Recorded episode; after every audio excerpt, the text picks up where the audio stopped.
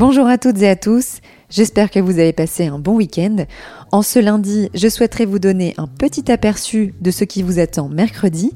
Ce sera le deuxième et dernier volet sur la préparation mentale, où l'on aborde comment redonner le plaisir aux sportifs, l'impact des objectifs et de la motivation dans notre sport. Et tout ça avec notre expert, Mathias Watine.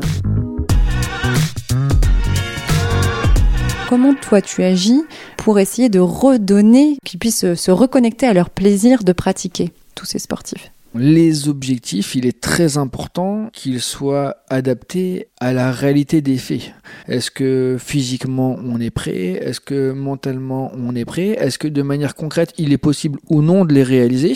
Voilà, il y a plein de paramètres qui permettent de dire est-ce que les objectifs qu'on se fixe à court, moyen ou long terme, ils sont en adéquation avec ce qu'on met en place au fait au quotidien. Une personne qui ne fait jamais de sport et qui se dit demain je vais faire la diagonale des fous, bah non. La motivation est vraiment clé en fait pour aller trouver le plaisir et la performance. La motivation, c'est le sens en fait. C'est est-ce que ça a du sens pour nous de faire telle ou telle chose? Oui, non, peu importe. Pourquoi on a envie de faire tous ces efforts? C'est important de savoir répondre à ces questions parce que si on ne sait pas répondre à ces questions, en fait, quand on est en difficulté, on a tendance à plus facilement baisser les bras.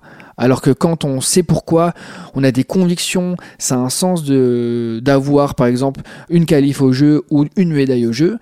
Quand c'est difficile, on sait à quoi se, se raccrocher. Et donc, du coup, c'est la motivation, elle est plus importante. J'espère que cet extrait vous a donné envie. On se retrouve mercredi. Bon début de semaine.